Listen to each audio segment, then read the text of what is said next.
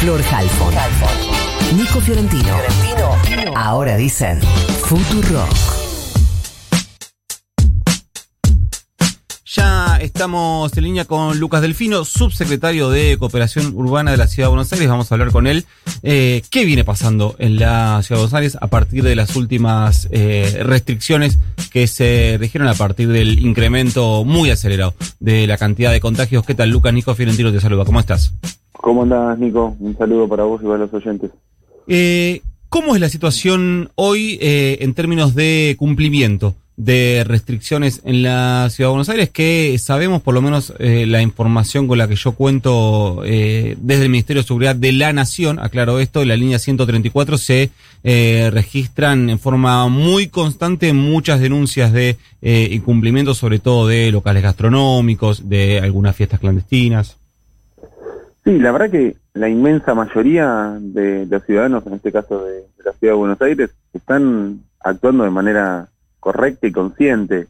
Eh, la verdad que se está cumpliendo cuando uno, uno recorre las zonas de más bares, más locales gastronómicos, ve que se está cumpliendo, con todas las dificultades que esto atrae para un, un sector y una sociedad que está realmente agotada después de un año y medio de una pandemia que, que se está afrontando de la mejor manera posible.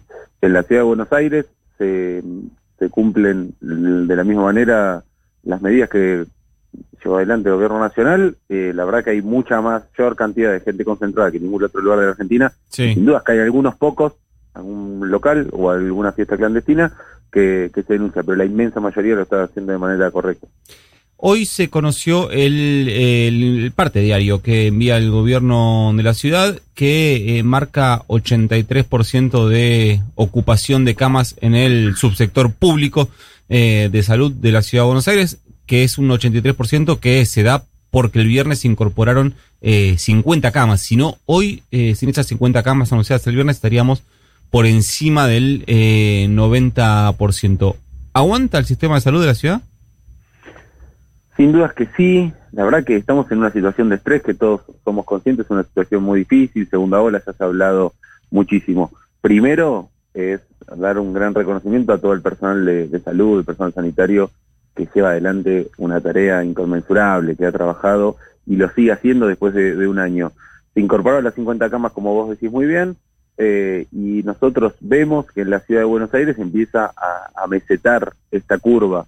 Entonces, nosotros lo que tenemos que hacer es ver de qué manera podemos seguir trabajando, cumpliendo los protocolos, cumpliendo los decretos que se llevan adelante y que se consensuaron con el gobierno nacional, pero sin tampoco eh, llevar adelante un cierre total hasta el momento que haga falta. Y si en algún momento hace falta, lo, lo haremos. Pero acá es muy importante preservar las áreas que para nosotros son determinantes y esenciales, como es el caso de la escuela, como es el caso de las aulas, porque creemos que ahí tienen que estar los chicos y que sean los últimos que se tengan que cerrar mientras podamos seguir de la misma manera con, con la curva como, como está ahora.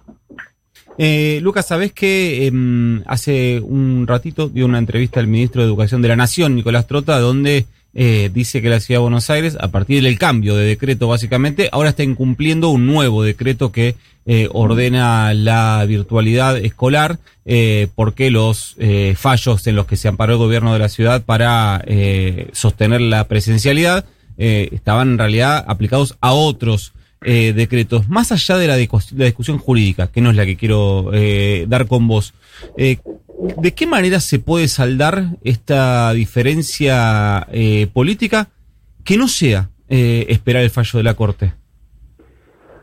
Sí, a ver, pero acá, Nico, acá hay un tema central. El propio ministro Trota, sin entrar en chicanas, Ujú. cuatro horas antes del anuncio del presidente que suspendía la presencialidad de clases, estaba diciendo. Eso es Eh, verdad. La ministra de Salud, Carla Bisotti, también. Sí, pero, pero ahí pensemos, no es que lo dijo, eh, no sé, en una conferencia o en una charla informal. Lo dijo en el Consejo Federal de Educación, con los 24 ministros de todas las jurisdicciones. Entonces, acá lo que nosotros llevamos adelante son todas decisiones basadas en evidencia. Está claro que desde el inicio de clase se contagió menos del 1% eh, en las escuelas eh, y luego en las casas el caso de contacto estrecho es del 0,01. Estamos hablando de las escuelas contagian sí como cualquier lugar, pero nosotros creemos que es determinante que los chicos estén en, las aulas. El año pasado se descolarizaron más de 900.000 chicos en toda la Argentina y esos chicos no, no vuelven a clase. Eh, y el otro día, a ver, hay cientos de historias de que esta situación de que los chicos no estén en las aulas profundiza más las asimetrías, hace que más mujeres se tengan que quedar en sus casas. Más del 85% de las personas que tienen que cuidar a los chicos si no van a las escuelas son mujeres, que pierden su trabajo, no pueden realizar hasta su home office si tienen la posibilidad. La verdad que acá hay que discutir qué país, qué norte nosotros que, queremos y cuál podemos hacer posible. Y ahora que si en algún momento hay que cerrar las escuelas, se, cerrarán, pero tiene que ser el último estadio. Entonces acá hay que volver al diálogo. Es que, Lucas, eso que vos marcás en realidad es el punto de discusión, porque, a ver, la situación, la discusión respecto a la presencialidad escolar, no hay ninguna persona, me arriesgo que no hay ninguna persona que no quiera que eh, los chicos y las chicas estén en las escuelas. Eso como es una coincidencia, podemos decir, que es absolutamente transversal.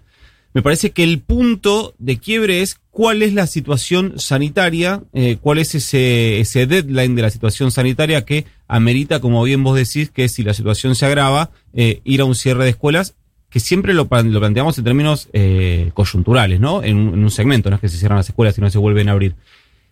La discusión en, definitiva no termina siendo esa. ¿Cuál es ese DELAN? ¿Qué cantidad de contagios? ¿Cuántas muertes por día? ¿Qué ocupación de cama de terapia intensiva?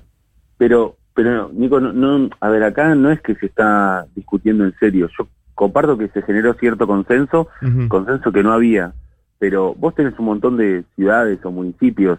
Está claro que la gran mayoría de los alumnos en escuelas públicas, la escuela pública se determina por la cercanía, no tiene que tomarse transporte público. Eh, hoy hay una situación muy compleja con todo el transporte escolar, que estuvo un año sin trabajar y muchos de ellos están en la quiebra o casi que podrían trabajar para los municipios. Hay que dotar de mayores herramientas a los gobiernos locales para que ellos sean los que determinen de acuerdo a las características de la situación. Yo no tengo tan claro que esté el consenso porque uno ve, no sé, en la provincia de Buenos Aires más injerencia de Baradel que del dato, de la experiencia, del dato empírico.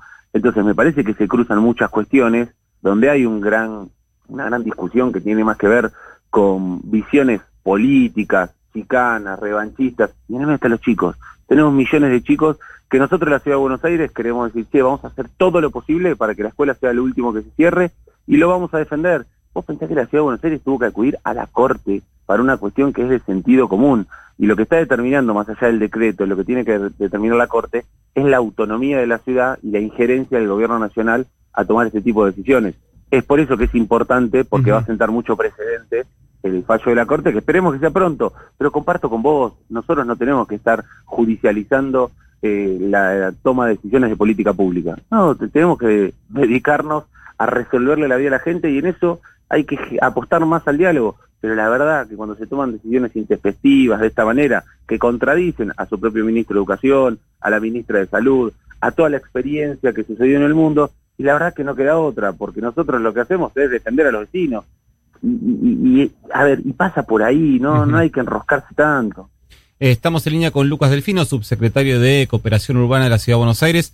Yo igual, Lucas, te insisto con este punto. Más allá de la discusión respecto a los niveles de contagiosidad dentro de las escuelas, que igualmente yo creo que hay que, hay que, hay que discutirlo, pero bastante más largo porque este, hay una cosa ahí que se da bastante rara con los chicos que muchas veces eh, tienen síntomas muy leves o, no detectables, entonces el primero que aparece con síntomas es el padre, entonces lo que se anota es que el padre contagió al niño y por ahí es al revés. Bueno, digo, más allá de esa, de esa discusión, eh, yo creo que eh, el marco absoluto, digo, eh, 25, entre 25.000 y 30 y 30.000 casos promedio por día, la ciudad de Buenos Aires y el área eh, y los 35 municipios que compone el AMBA del conurbano en una situación muy crítica, tanto desde el punto de vista sanitario. Me cuesta mucho, eh, y te lo digo, eh, vos, vos me conocés, soy, soy padre, tengo una hija de 10 años, me cuesta un montón sostener la, la virtualidad, pero me cuesta mucho entender cuál sería el escenario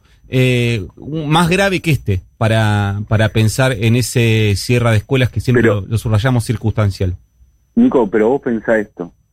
¿Bajó la curva de contagios con las medidas que se tomaron los últimos 15 días, con las escuelas abiertas en la ciudad, y la provincia de Buenos Aires bajó de la misma manera con las escuelas cerradas? Eh, más o menos. más o menos. La, la ciudad de Buenos Aires bajó un, eh, en realidad no es que bajó, subió un 20%, venía subiendo a cerca de un 40% semanal, bajó un 20% en los últimos 15 días, y en, lo, y en los 35 municipios de la provincia de Buenos Aires eh, subió un 15%, es decir, subió un 5% menos. Eso ese 5% se explica solamente por la virtualidad escolar, y no, supongo que no, pero no es exactamente lo mismo es muy similar y por eso yo te insisto, y, vos viste, yo soy de Burlingame, tengo un gran compromiso, trabajo acá y demás. El fin de semana me contaba una chica, mira, muy laburante de Villa T6, me decía, che, Lucas, yo no tengo wifi en mi casa, me dice, yo tengo datos para dos chicos.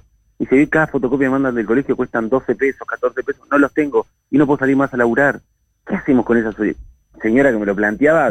Pero muy, muy emocionada, mal, preocupada, la hija adolescente, decía que tenía unos líos barbos porque no podía seguir, estaba enojada entonces, yo entiendo que la situación sanitaria eh, es muy difícil, pero lo último tenemos que cerrar las escuelas y hay que darle más herramientas a los intendentes para que puedan estar cerca de cada director de cada escuela. Yo te pongo el transporte escolar, cómo podemos hacer, cómo colabora el municipio.